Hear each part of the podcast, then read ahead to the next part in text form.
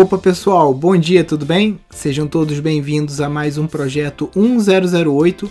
Todos os dias, às 10 e 8 da manhã, de segunda a sexta, a gente está por aqui falando sobre permacultura, arquitetura ecológica, casas sustentáveis, empreendimentos sustentáveis, transição da cidade para o campo, agroecologia e todos esses assuntos que o Instituto Pindorama vem trabalhando há mais de 12 anos aqui com a ajuda de todos vocês. Sejam todos bem-vindos. Priscila, Larissa, Fernando, João, Aline, Tica, Varley. Bom dia para todos e todas. Pessoal, começando aí mais uma semana, já chega aqui clicando no aviãozinho e dispara aí essa live para todos os seus amigos. Vai lá enviar, enviar, enviar, concluir, manda para todo mundo pra gente colocar bastante gente aqui nessa live. Bom dia, José. Bom dia, Pedro. Júnior. Luiz Cláudio. Jefferson. Lembrando, pessoal, de deixar a sua pergunta aqui no campo de interrogação. Só clicar aqui na interrogaçãozinha, balãozinho, e ali você deixa a sua pergunta, fica mais organizada, porque às vezes a gente se perde aqui nos comentários. Bom dia para todos galera de Jericoacoara, Ceará. Bom dia, bom dia. Começando mais uma semana, começando a aquecer as turbinas aí para o nosso próximo evento online gratuito, que será a jornada para o sítio rentável no mês que vem. Né? Mês que vem que já é daqui a pouco, né? Já estamos no dia 14, quando menos a gente piscar os olhos já é julho. Né? Então vamos se preparando aí para esse ótimo evento aí que a gente vai fazer no próximo mês. Posso jogar resto de comida no biodigestor? Cítricos também? Amanda, a ideia é essa. Você pode colocar qualquer tipo de material é, orgânico dentro do biodigestor, tá? Tem o, o, Guilherme lá da Fluxo Design Ecológico, que foi contratado para fazer um biodigestor no Shopping Eldorado para Outback. Então até carne com gordura vai para dentro do, do sistema lá. E pelo que ele me explicou, quanto mais gordura no sistema, parece que mais produz biogás também. Então geralmente você pode colocar qualquer tipo de matéria orgânica. Sou arquiteta, me formei recentemente, quero ingressar na permacultura. Por onde começar? Caroline, já que você investiu aí 5, 6 anos, talvez até mais da sua vida estudando arquitetura, dentro da permacultura a gente tem sete áreas de conhecimento. Uma delas é o espaço construído. E é uma área que tem muita demanda, muita demanda mesmo, né? Que são pessoas querendo casas ecológicas, né? Casas que optem por materiais de baixo impacto ambiental, de baixo custo, casas que têm um desenho ou uma estratégia bioclimática adequada para a região onde a pessoa está, né, para que a casa não seja muito quente nem muito fria. Casas que produzam biogás, reciclem e coletem água de chuva, é, façam reuso de água, usem energia solar. Então, primeiro passo, tipo assim, sai da live, já clica aqui no, no link que tem da bio, que é conteúdo.pindorama.org.br barra insta. Clica naquele lá, vai em cursos online, curso de casas ecológicas e compra hoje, se matricula hoje, já começa a estudar porque a gente está com muita demanda, a gente está precisando de muitos arquitetos formados em casas ecológicas. Toda hora a gente recebe e-mail, mensagem, caixinha de pergunta nos stories. Tem alguém para indicar? Ó, para ver que não é papo, ó, tô com um monte de caixinha de, de stories aqui aberto, ó. Ó, aqui, ó, aqui, ó. Vocês fazem trabalho de projeto para casa sustentável? Tá vendo? Se você tiver no nosso curso como arquiteta, fazendo o nosso curso, a gente pode te indicar lá através da rede Pindorama. Então o tempo todo tem gente pedindo serviços, tá? Então, saindo da live, você clica no link azul aqui da bio, clica em curso online, vai em casas ecológicas, pode se matricular sem nenhum medo. Você tem sete dias de garantia para você avaliar o curso. Eu tenho certeza que você vai gostar tanto das aulas que você vai continuar como nossa aluna aí. Aí no Pindorama vocês têm algum tratamento após o biodigestor? Sim, a gente tem zonas de raízes, né, quando, como mostra aquele croqui né, do que está no livro, a gente tem zonas de raízes. Deixa eu ver aqui. São caixas de alvenaria que são é, impermeabilizadas, né, para que essa água não, não contamine o solo. E aí ela ela tem plantas ali dentro, né? Que vai dar para ver mais ou menos, né? Mas aqui, ó, aqui tem o bidigestor, aí você tem as zonas de raízes, né? E aí depois isso vai para um lago. Também é onde a interação com peixes e outros tipos de, de vida é, ali aquática acabam equilibrando todo o sistema. Uma casa de taipa de pilão de dois pisos tem necessidade de colunas? Então, vai depender da espessura da parede que você fizer. Se você fizer uma parede larga, 60 centímetros, por exemplo, você vai conseguir fazer os dois andares sem nenhum problema. Né? Agora, não faça uma obra de taipa de pilão de dois andares sem o acompanhamento de um engenheiro calculista ou de um especialista na técnica. Né? Não vai se aventurar nessa sozinho. Um andar até que ainda vai, né? Agora dois andares. Estou me mudando da cidade para o campo, muito frio, queremos fazer uma casa ecológica. Pois é, Elaine, a, nossa casa aqui, essa noite deu 7 graus aqui, né? E do lado de dentro da casa a gente tem conseguido 19, né? E tudo isso graças ao sistema de aquecimento solar passivo, a gente ter colocado clarabóias na posição certa, ter vedado as, as janelas. Então é uma, são uma série de estratégias bioclimáticas que normalmente os arquitetos comuns, assim, mainstream, eles não, não seguem, né?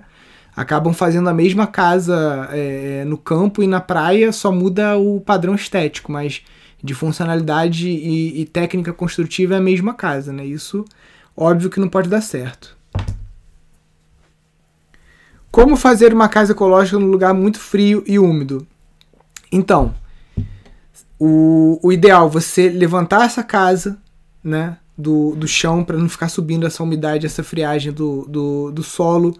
Você trabalhar com uma técnica que tem uma parede mais isolante térmica, pode ser até mesmo pau a pique, tá? É, to, toma cuidado com as janelas, porque é onde você perde mais calor. Por mais que você acumule calor dentro da casa ao longo do dia, com as clarabóias posicionadas da forma correta, se as suas janelas são ruins, você perde esse calor, né? Então você pode optar ou por janela de vidro temperado, bem, bem vedada, né, com aquela escovinha com borracha, ou janela comum, mas aí você opta por aquela veneziana, né, que fecha, porque aquilo ali, pelo menos também de noite você fechando, cria mais um, um, um, um colchão de ar, né, que também é um isolante térmico, tá? É, optar por colocar a casa num lugar bem face norte que pegue o sol do nascente ao poente, né? E para isso você tem que fazer uma boa leitura da paisagem, fazer um estudo desse terreno antes para você averiguar ali qual é o melhor lugar, né? Um lugar também que não pegue muito vento sul, né? Vento sudoeste. Às vezes você vai ter que plantar uma barreira de árvores atrás da casa para evitar que venham esses ventos mais frios. Então é, são várias estratégias somadas para você conseguir o sucesso de ter uma casa quentinha, né, confortável num lugar frio como esse. Sobre fossa seca, deve ser banheiro seco, né? É fossa seca ou banheiro seco? Fossa seca eu não conheço, eu conheço banheiro seco. Não conheço tudo, tá, gente? Banheiro seco é a melhor solução se você tem usuários conscientes e tem muito problema de água. Se você tem água, Aí eu já optaria pelo banheiro com biodigestor mesmo, que é mais parecido com o que as pessoas estão acostumadas a usar. Aperta, aperta a descarga e tchau cocô, né? E você pode usar água de chuva para você estar tá dando a descarga, né? Quando você faz a casa do zero, você pode estar tá captando, jogando para um reservatório é, inferior e essa, essa água é bombeada com uma bomba que gasta pouquinha energia, né? para uma caixa superior que serve só as caixas d'água. Então você não usa uma água limpa, potável, para dar é, o direcionamento para essas fezes para o seu biodigestor. Tá? Então pode ser uma. Vantagem é que é muito simples, né? Se você não tem nada, você tem só o terreno e você já quer fazer um acampamento, qualquer coisa, um banheiro seco você faz assim, né? O biodigestor é uma obra, né? Então, para você fazer um biodigestor demora, né? É bem mais complicado do que o banheiro seco. O banheiro seco é muito bom para você fazer em mutirões, para você fazer numa fase inicial, ou até mesmo para você ter em casa para sempre, né? Se são pessoas que não têm fecofobia, né? Não tem ali problema de pegar, é tão simples pegar uma canequinha com é, a serragem, jogar por cima ali do cocô. Se você fizer direitinho, você faz duas câmaras de fermentação. Então, durante seis meses você usa uma, durante seis meses você usa outra. Com isso, você tem tempo suficiente para estar tá recolhendo aquele material, deixar ele fermentar ali, ele compostar, né? E você está utilizando isso com segurança é, de estar livre de patógenos, né? Depois de seis meses ali no sol. Pronaf Floresta, fácil de ter acesso ao financiamento? Deve ser Gustavo, né? Gustavo, essa linha específica do Pronaf eu não tenho experiência, tá? Tem mais com a parte de agricultura familiar. E aí é só você tá dentro dos critérios e você pedir uma, uma, uma inspeção técnica pelo órgão né, que dá a, a, o documento de aptidão ao Pronaf, né, que é a DAP, Geralmente é a Emater ou a Pesagro aí do, do seu município. Geralmente é a Emater, desculpa, não é Pesagro não. Então você tem que, que seguir os passos, né?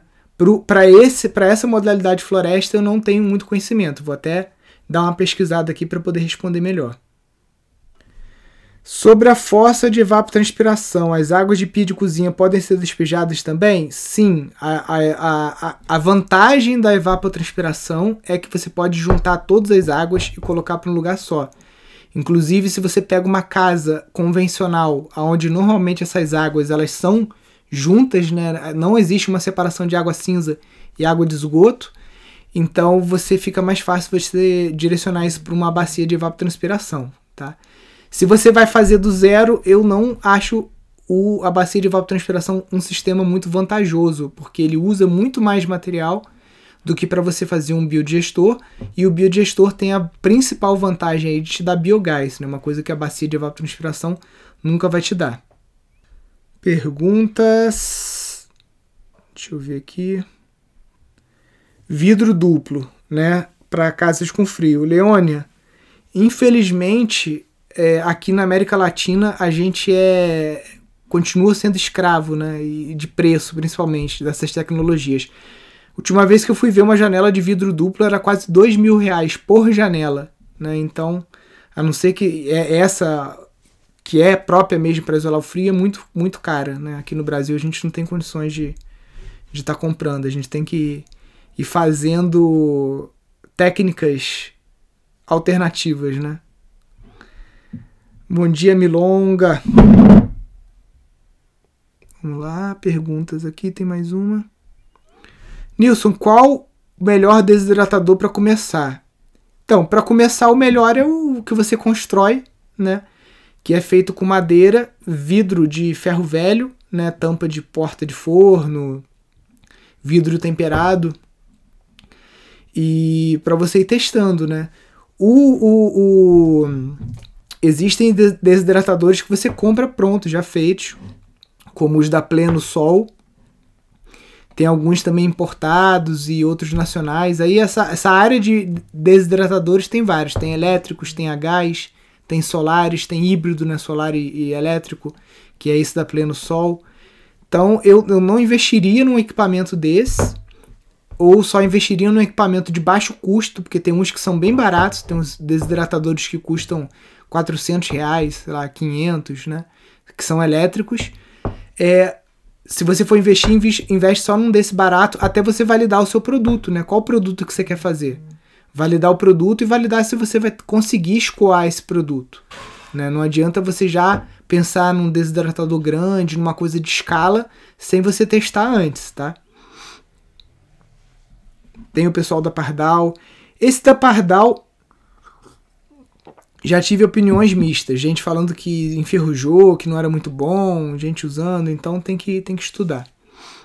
Saudações nisso, sou arquiteto formado e atuo como bioconstrutor e bioarquiteto. Venho, aí o Instagram, lógico, cortou, peraí.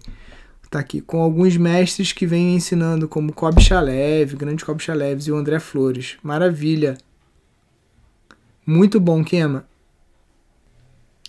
É, o tem um amigo nosso aqui de uma empresa que ele estava fazendo desidratados, ele, ele que me relatou que teve muitos problemas com o desidratador da Pardal, que enferrujou bastante.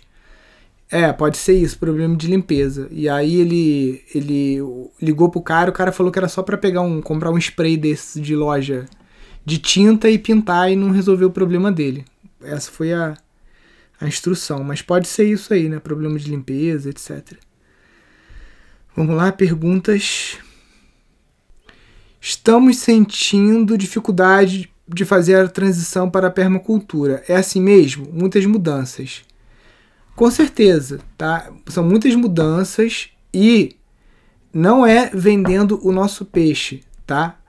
Mas a gente, quando a gente é estudante ou a gente vai fazer transição de carreira, as pessoas estudam oito anos às vezes para se formar engenheiro, seis anos ou mais para se formar um, como arquiteto, é, enfim, né? a gente estuda pra caramba para ter uma profissão e aí, quando a gente resolve mudar todo um estilo de vida nosso, que está baseado em uma série de vícios, de hábitos que a gente tem para permacultura, as pessoas não querem investir em estudar. Né? Então acaba tendo um monte de problema dando murro em ponta de faca.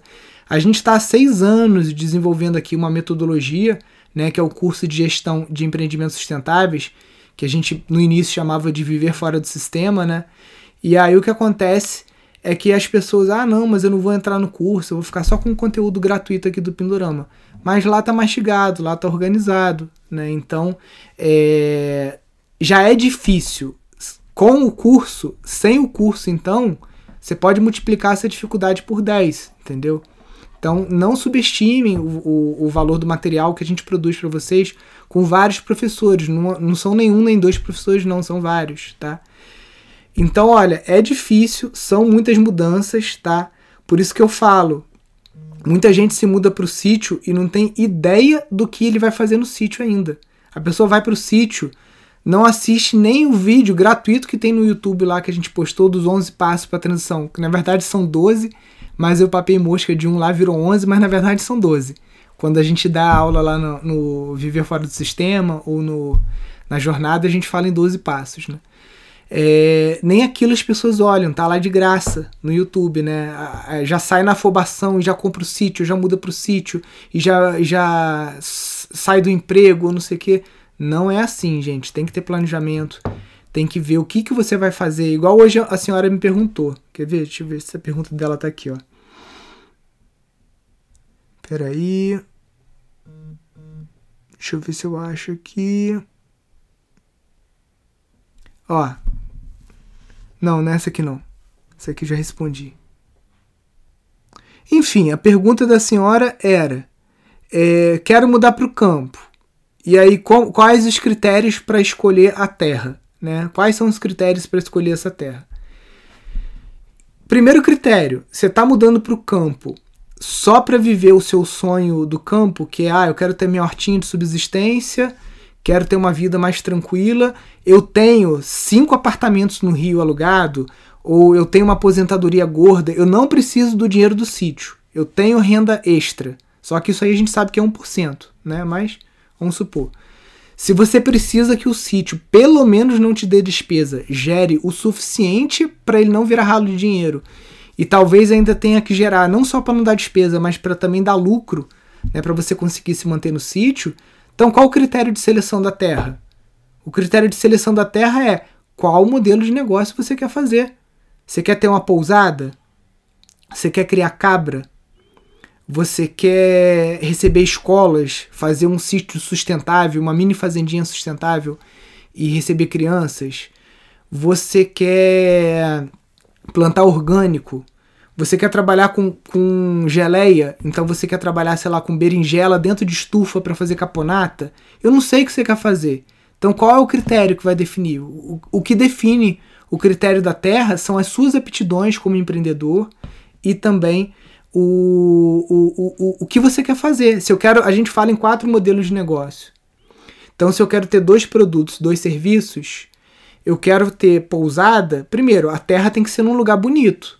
Né? Eu vou comprar uma terra num lugar feio e quero ter pousada? Eu quero receber pelo Airbnb? Não rola, né? Então, um critério já é beleza cênica. Ou tá num local de trilhas, é, porque eu quero também conduzir trilhas, eu gosto de andar no mato, esse tipo de coisa. Ah, se precisa ter estufa, porque o que eu quero plantar da estufa, então tem que ter terra plana. Não adianta ser igual ao meu sítio aqui, que é tudo assim, que para ter estufa você conta nos dedos os locais onde eu poderia instalar uma estufa aqui, que a topografia é toda acidentada. Né? Ah, eu quero criar vaca. Aqui no sítio também não dá para criar vaca. Né? No máximo cabra, porque, como eu falei, é tudo pirambeira, é tudo morro. Né? Então é, a galera coloca literalmente o carro na frente dos bois na hora de escolher o sítio. Ah, Nilson, mas eu não escolhi o sítio, eu herdei o sítio. Beleza. Aí é o contrário. Aí você vai olhar para aquela terra, vai fazer a leitura da paisagem e vai ver o que, que eu consigo fazer nesse sítio que eu já herdei. Eu herdei o sítio, não quero vender, quero continuar com ele, era do meu avô, tem apego e tudo mais. Aí é outro olhar, é diferente, tá? Mas muito cuidado. A gente vai ver isso aí tudo bem passo a passo durante a jornada para o sítio rentável aí no início do mês. Ó, realmente, os cursos do Pindorama dão muita segurança para a gente enfrentar os desafios da transição. Janete, eu acho que não só o curso, mas a rede que a gente forma, né?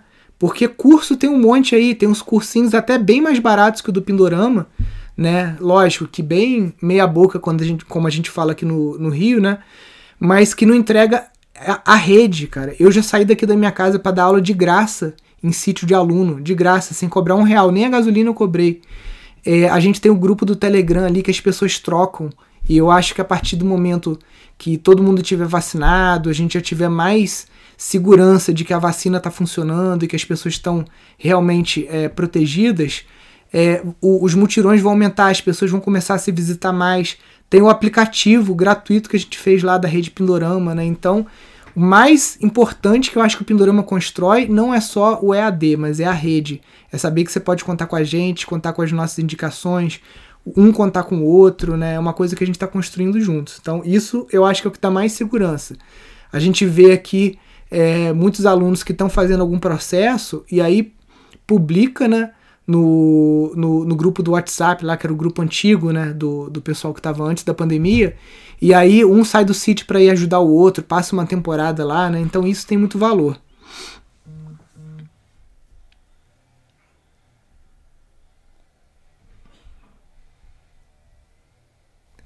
Nilson, eu comprei uns vidros de sucata, como você falou. O que fazer com vidros com furos? Então, Luiz Cláudio, esses furos você pode tapar até mesmo com cera, alguma coisa assim, tá? Ou silicone. Você pode comprar, já tem uns tipos de adereço, tipo umas chulinhas que você pode usar para tapar. Agora, por exemplo, se o vidro que é muito furado, a gente não usa ele pra, obviamente para clarabóia, porque aí pode ter risco de goteira, né? Esses vidros furados, o ideal é você usar eles mais como janela. Se for usar ele como clarabóia, Aí você vai ter que garantir bastante aí a vedação desses furos, tá? Onde encontro modelos e manuseio do banheiro seco? Não sei nada. Cleide, uma, uma pesquisa de 5 minutos no Google já vai te dar 50 modelos de banheiro seco. Aqui no nosso livro tem um, mas o, o croquis até ficou pequeno. O livro ficou bom, mas podia ter ficado melhor. E essa parte do banheiro seco o croquis tá aqui, mas não tá tão detalhado quanto, quanto eu queria, entendeu? Mas no, na internet você acha muita coisa sobre banheiro seco, né? O manuseio tem dois tipos de banheiro seco. Tem um que é com uma bombona pequena que encheu você tira, e tem outro que é com uma bombona bem grande que você leva quase que seis meses para encher. Então você tem dois vasos, né? Dois vasos entre aspas. Um você usa de janeiro a junho e o outro você usa de julho a dezembro. Né? Você fica seis meses em um, seis meses no outro. Que aí os seis meses que o outro está descansando é o tempo daquilo ali compostar e você poder usar nas suas frutíferas.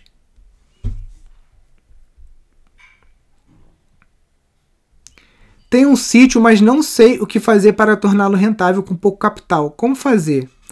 Andréia Barros. Então, exatamente o que eu falei, né? Olha só a gente tem um, um dos modelos de negócio que a gente ensina no curso de gestão já rendeu para gente 10 mil reais com uma semana de trabalho, que são as visitas ecopedagógicas, tá? É, tem outros modelos que a gente fez aqui, como por exemplo os congelados, né, que a gente produzia o shiitake e produzia a mandioca, e aí a gente fazia escondidinho e bobó de shiitake, né, vegetariano. Vegano, na verdade, até porque a gente não usava manteiga, não usava nada. E isso aí a gente conseguia fazer 100 reais o quilo. Né? Então tem muitos modelos de negócio que você pode fazer num sítio. E o que a gente fala é: não coloque todos os ovos numa cesta só. Então você tem que tentar identificar no teu sítio quatro principais carros-chefes. Não quer dizer que só tem que ter quatro, não. Aqui no sítio a gente tem mais de oito modelos trabalhando, tá? É, porque eu já estou aqui há 12 anos, então eu já consegui estabelecer coisas, rotinas, tenho parceiros de negócio, tenho funcionários, tem um monte de coisa aqui que vai trabalhando. E, gente, eu até queria. É, é, eu tenho que mostrar mais as fotos antigas. Quando eu comecei aqui no sítio, eu comecei sozinho. Só quem ajudava aqui era meu pai e meu irmão, mas não tinha nenhum funcionário. Quem roçava o sítio era eu. Eu tinha um Fusca na época, tá? Que meu pai nem dinheiro para comprar o Fusca eu tinha. Meu pai é, ele, meu pai tinha, tem dois carros, né? Uma Brasília e um Fusca. A Brasília ficava com ele, ele deixou o Fusca comigo para eu poder ficar indo e vindo pro sítio. Hoje eu tenho um carro 4x4 comprado com dinheiro aqui do sítio. As casas que eu construí foram casas construídas com dinheiro aqui do sítio, tá? Então, tudo que vocês veem aqui no Pindorama, eu comecei aqui no sítio é, com o Fusca emprestado e o, uma rapinha da aposentadoria né, da previdência privada que eu tirei lá da quando eu saí da multinacional. Para alguns pode parecer muito, para outros poucos. Vou falar o valor aqui. Na época que eu comecei aqui no sítio, eu tinha 40 mil reais, tá? E esses 40 mil reais eu fiz só merda com ele, né? Eu já saí, eu não fiz um plano aqui para o sítio, eu construí uma casa enorme de 220 metros quadrados e o dinheiro, esses 40 mil reais, deu para entijolar a casa. Chegou no telhado, não tinha dinheiro para o telhado, tive que dispensar a equipe depois acabou que o telhado fizemos eu e um carpinteiro que eu consegui num custo mais barato aqui. Eu trabalhei de servente com ele, fui ajudando ele a fazer o telhado e perdi o medo de altura nessa obra, né? Que eram 7 metros de altura ali. Então, gente, eu fiz muita coisa errada aqui no início, perdi muito dinheiro, tá?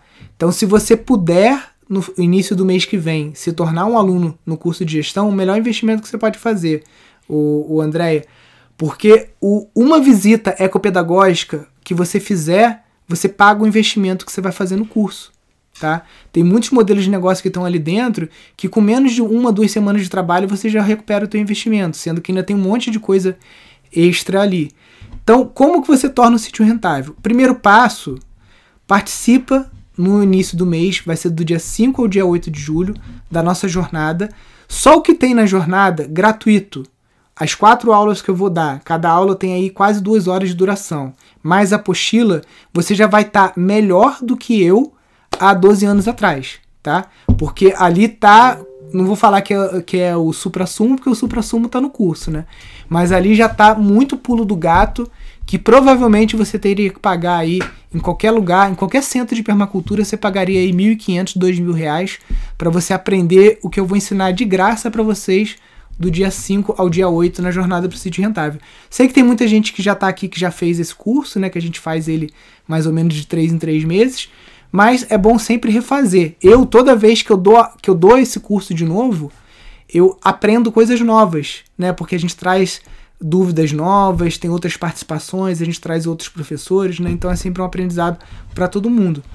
Então não subestime gerar receita num sítio é tão difícil como qualquer negócio que você vai abrir. Se você vai abrir um restaurante na cidade, não é difícil.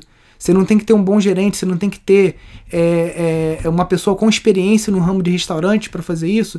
Se você vai abrir uma loja, um mercado, qualquer coisa que você vai abrir, gente, qualquer negócio, você tem que ter experiência, tem que estudar. No mínimo, você tem que comprar aquela cartilha do Sebrae que vende, né? Você tem que assistir, você tem que procurar pessoas que já fizeram aquele negócio. Sítio é a mesma coisa, gente. Sítio é negócio.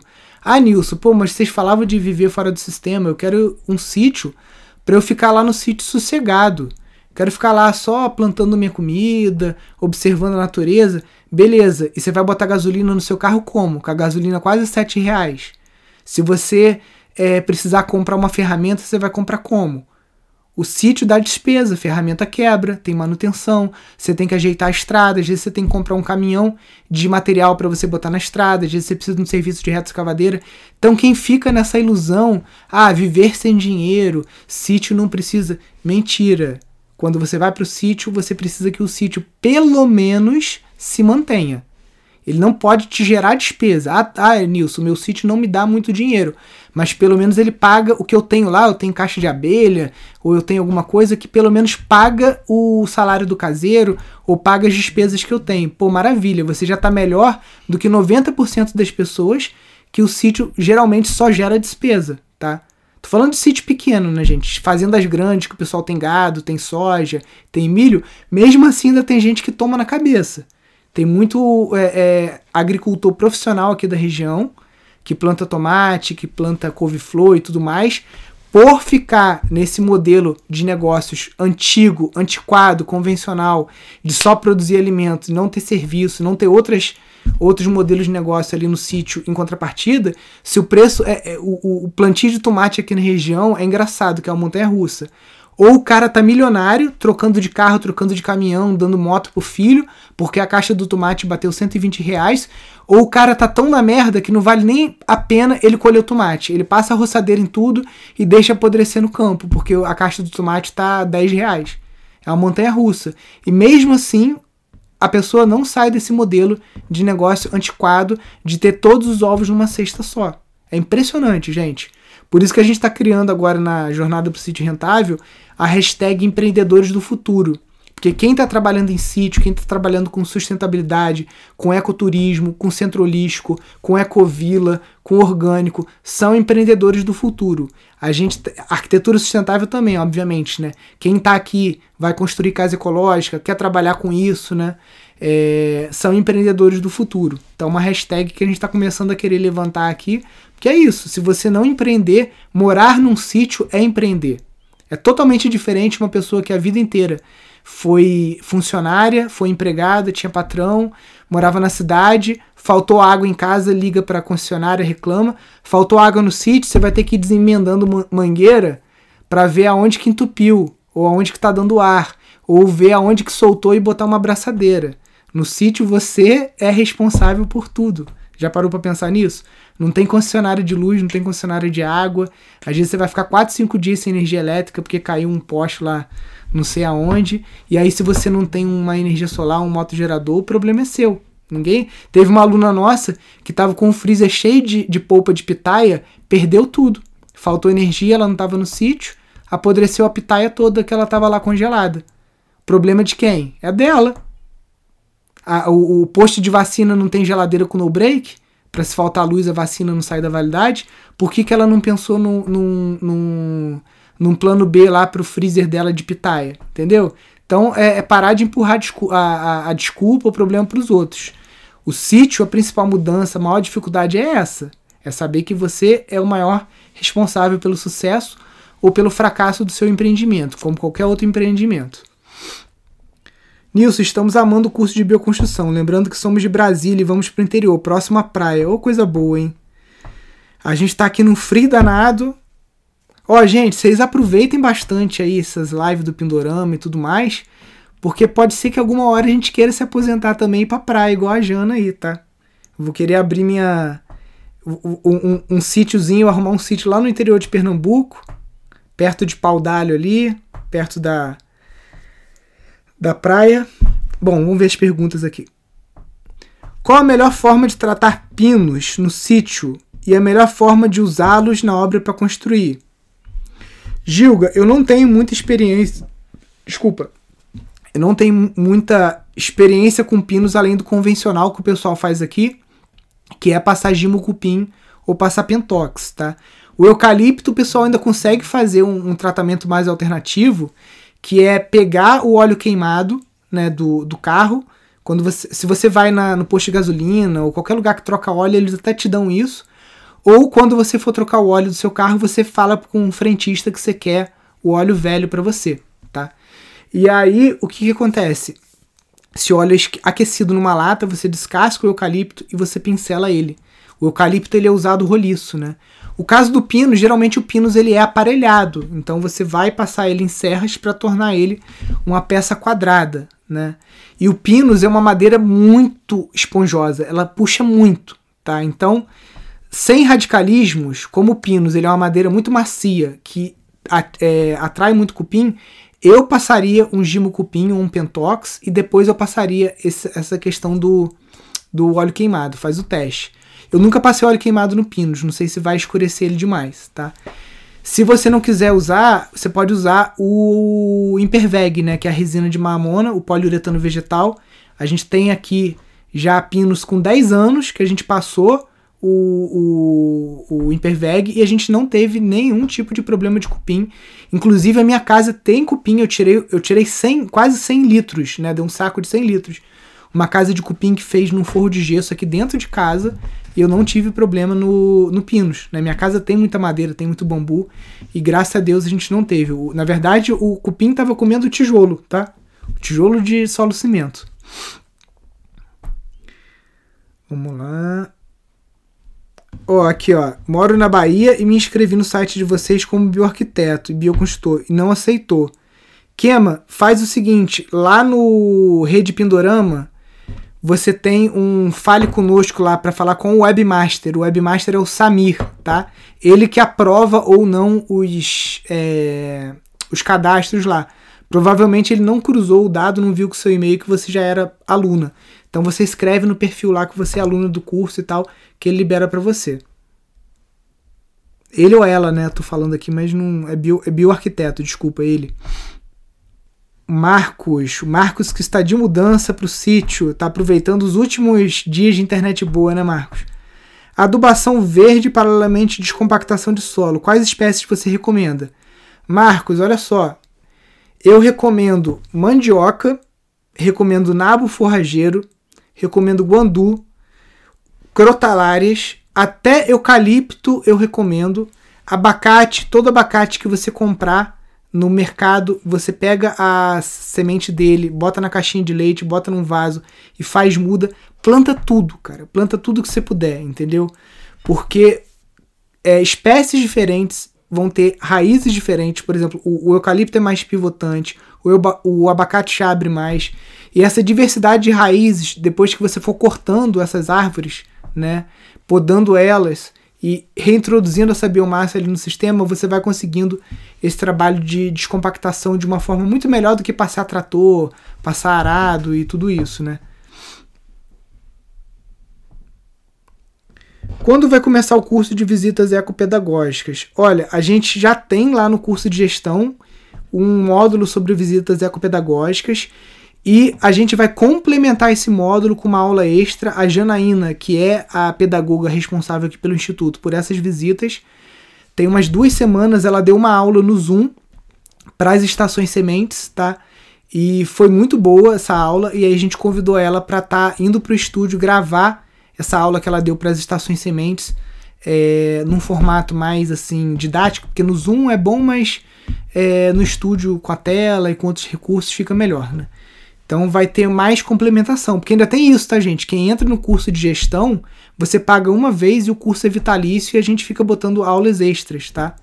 Agora entrou a aula de semente, vai entrar agora a aula de contratos de arrendamento, né? Então a gente fica tentando aí colocar várias aulas novas por ano para o curso ficar cada vez mais completo.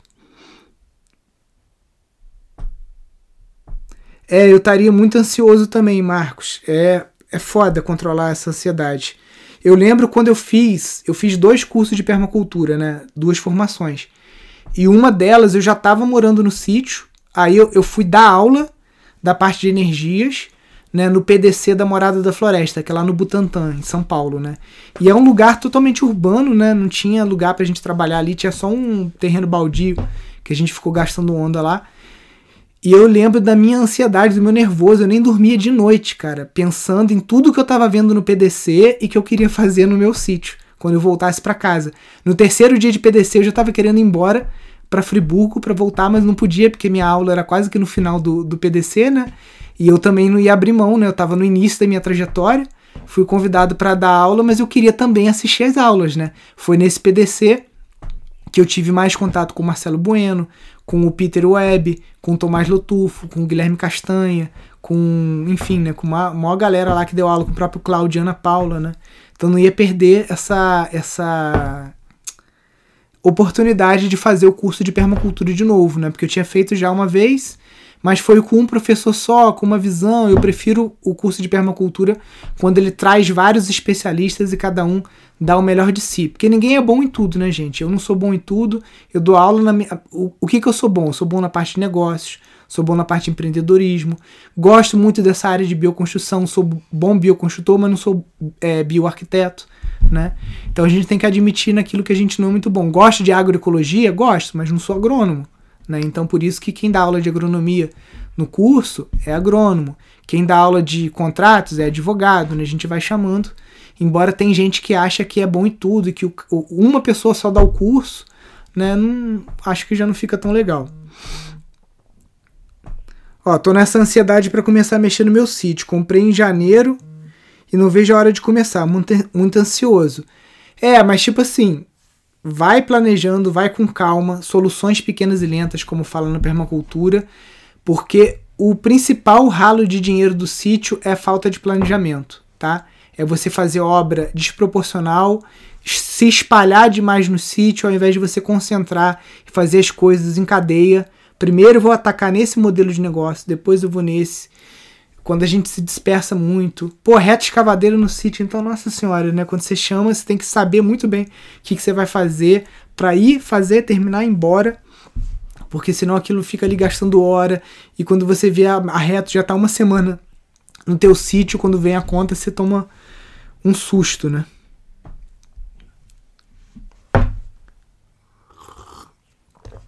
Ó, oh, Marcos, você também é responsável. Te agradeço todo dia. Os cursos de gestão de bioconstrução são um manancial de belos projetos. Recomendo a inscrição de ambos. Valeu, Marcos. Obrigado aí pela sua recomendação. Agora, você no sítio, cara, não se desconecta, tá? Você pode tentar colocar uma antena rural. Se tiver algum sinalzinho bem fraco lá de 3G, você consegue botar um Vivo Box ou uma antena dessa espinha de peixe da, da Aquário para você ter uma, uma internet lá, como eu sempre tive aqui, tá? De 2009 até 2016, a gente teve 3G. Depois de 2016 começou essas internets a banda larga via satélite. E de, desde 2016 a gente tem banda larga via satélite aqui também, além da fibra ótica, ajuda muito, cara, porque você tá no sítio e tem internet ajuda muita coisa para pesquisa, para você comprar coisas, né, que você tá precisando. Ó, esses dias comprei isso aqui veio pelo Mercado Livre, um biocupicida, né, que é um fungo para você inocular, pulverizar em cima da, da trilha do cupim, para ele levar isso para a colônia e matar a colônia. Né? Então, é, a grande revolução dos empreendedores do futuro aí é você estar tá na zona rural com conhecimento e com essa, essa logística que a gente tem hoje. Né?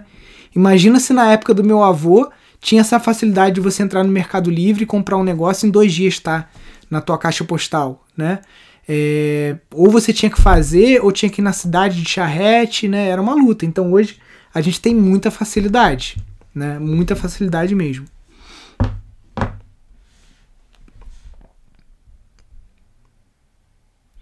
Nilson, que árvores nativas da Caatinga são melhores para a produção de madeira numa agrofloresta? Liz, estaria mentindo se eu responder sua pergunta. Eu nunca estive na Caatinga, não é um bioma que eu conheço, nunca visitei. Então vou ter que ficar te devendo, não tenho essa, essa informação. Essa informação você consegue através da própria leitura da paisagem. Leitura da paisagem, observe e interaja, né, que são princípios da permacultura. Você visitando os espaços, conversando com as pessoas, né, você tem que procurar um agrônomo aí da tua região. Eu sou muito conhecedor aqui da Mata Atlântica, aqui eu conheço várias espécies, conseguiria te falar algumas, mas na Caatinga eu vou ficar te devendo.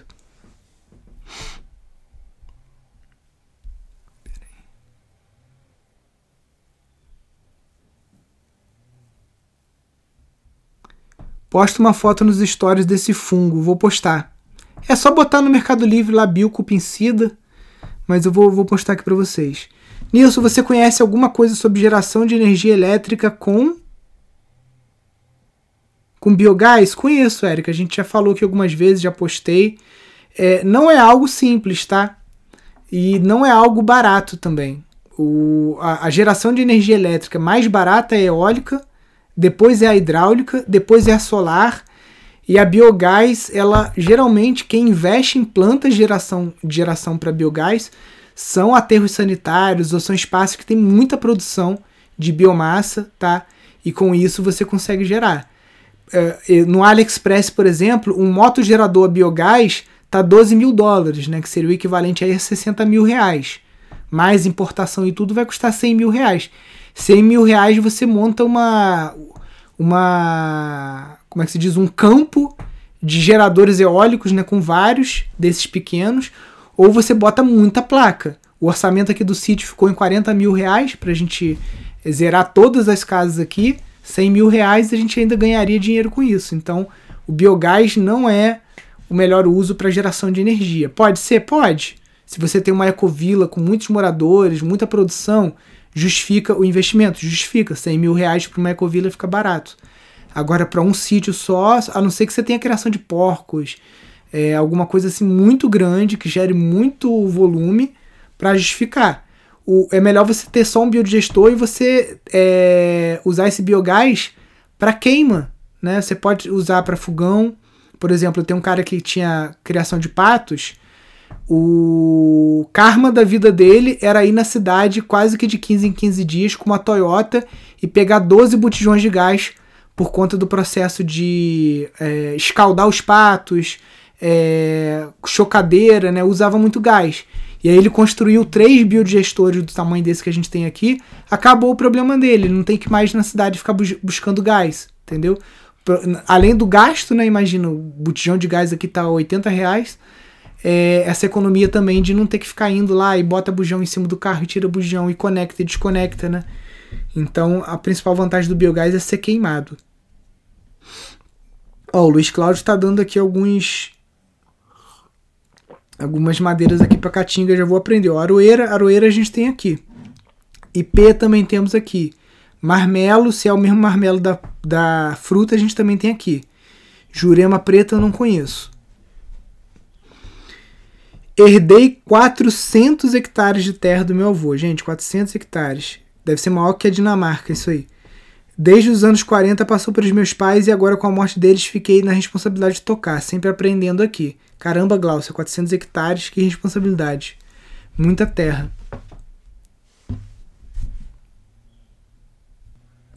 Numa área de terra que tem várzea, como faço para aproveitar melhor? Caramba, esse eu tô quase abrindo mão de, de fazer essas lives no Instagram e indo pro YouTube, porque lá no YouTube dá para digitar melhor, tanto para vocês quanto para mim, que tá muito chato esse negócio do, do Instagram ficar cortando as perguntas. Uma força cética existente é possível transformar em biodigestor? Não vale a pena, beta. Muito trampo. Nilson, bambu vulgares na bioconstrução, pau a pique, como, como caibros, como tratar?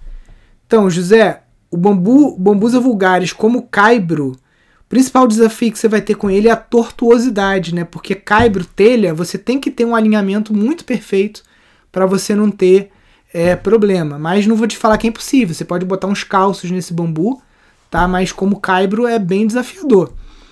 O bambusa vulgaris ele tem muito amido, então você vai ter que fazer uma substância com 6% de ácido bórico, tá? Não coloca 1% como a gente fala no vídeo, não, porque você vai ter problema, tá? Teria que ser 6% de bórax no mínimo, né, para você garantir aí que não vai ter problema com esse bambu. E se é caibro, você está falando de peça longa. Então peça longa você só consegue tratar em tanque, você não vai conseguir tratar em capilaridade. Capilaridade você vai ter o limite aí de 2 metros e meio. 2 metros e meio é muito pouco para usar como caibro, né? Nilson, Margaridão pega por estaquia? Margaridão pega por estaquia, Marcos. E ele é meio que alastrante, tá? Tem até que tomar cuidado com ele, você tem que ir fazendo o manejo, porque aqui beira de estrada você vê só Margaridão nessa época aqui, porque ele vai alastrando também. Dá para tirar dinheiro num, num terreno de 300 metros e construir uma pequena casa? Dá, Flávia. Tudo, tem modelo de negócio para qualquer tipo de terreno, tá? É, um terreno pequeno, dependendo da localidade, às vezes o melhor vai ser ou visita ecopedagógica ou você fazer casinhas para alugar, né, pelo sistema de tiny houses, né, que são pequenas casas. Então, para qualquer tipo de terreno tem. Tem uma família na Califórnia, lógico, estamos falando de Califórnia, né? Mas o quintal deles são 600 metros quadrados e eles produzem comida para restaurante, tá? Eles estão no meio da cidade produzindo verduras e uma série de coisas com um sistema bem intensivo, bem de permacultura urbana, produzindo ali para restaurantes.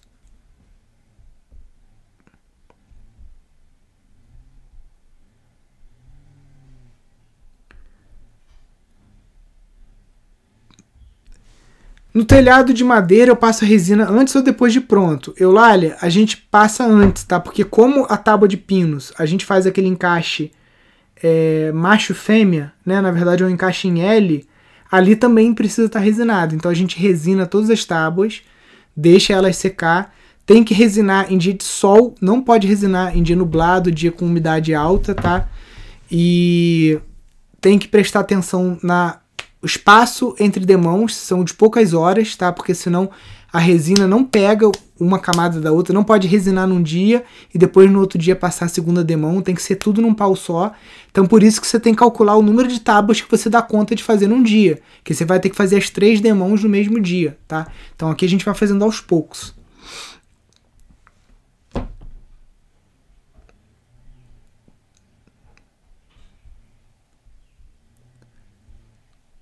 Vamos lá, perguntas. Sanitário compostável, fezes e urinas tudo junto, você recomenda? Se você conseguir separar a urina das fezes, é melhor, tá? Porque a urina acaba que, se for em excesso, ela pode atrapalhar a compostagem das fezes. E ela separada, você pode usar ela muito fácil como um biofertilizante. Basta você diluir ela em água na proporção de 1 para 10, tá?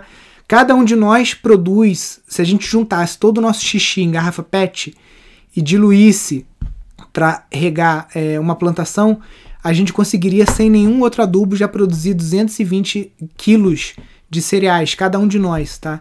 Então, urina e fezes é um recurso muito útil se você conseguir separar no teu sistema melhor.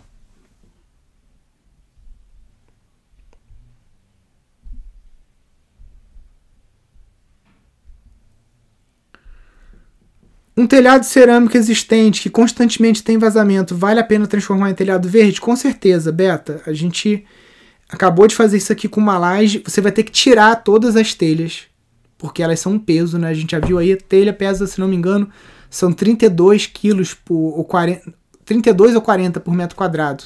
Uma coisa assim. Pois só você olhar, depende do tipo de telha também. Então você vai tirar essas telhas, você vai colocar compensados ou OSB ou qualquer coisa para nivelar, pode ser até bambu, tá? Ripa de bambu, como essas ripinhas aqui do bambu gigante, ou enfim, como você queira, tá? E aí você vai por cima fazer as camadas com plástico e tudo mais. Você vai ter que fazer um telhado de baixo peso, tá? Não pode ser um telhado pesado, vai ter que ter o mesmo peso ou um pouquinho a mais do que o telhado cerâmico. Você tem que lembrar que ele também vai saturar de água, né? então tem esse peso extra da água. Não faça isso também sem o acompanhamento de um arquiteto ou de um engenheiro, tá?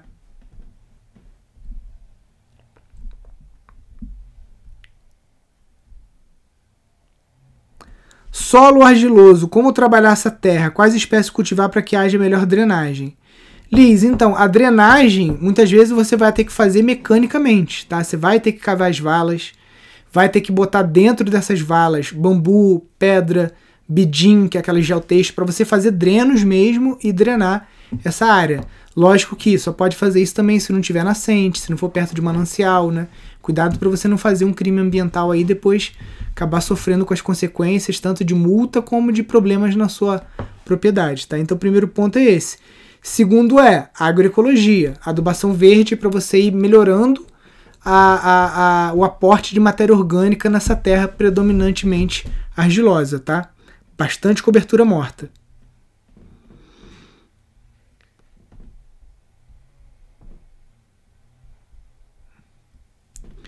Estou em Cabo Frio e gostaria de transformar o telhado da varanda em um telhado verde. Onde encontro profissionais?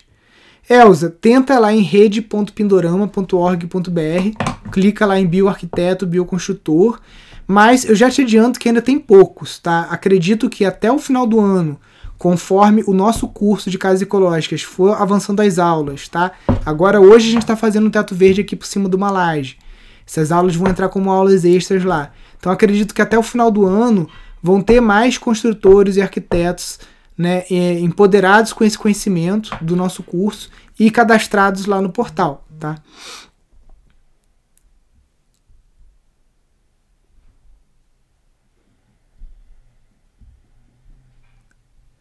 Telhado verde não dá muita infiltração não ou umidade? Ana, pelo contrário, o que mais dá infiltração é laje e telhado comum de cerâmica, tá? Telhado verde não dá infiltração.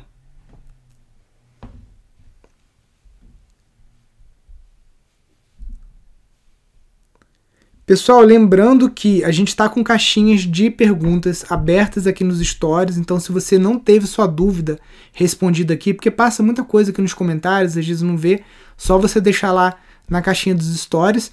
Essa live aqui ela fica gravada aqui no Instagram, eu também subo ela lá no YouTube, tá?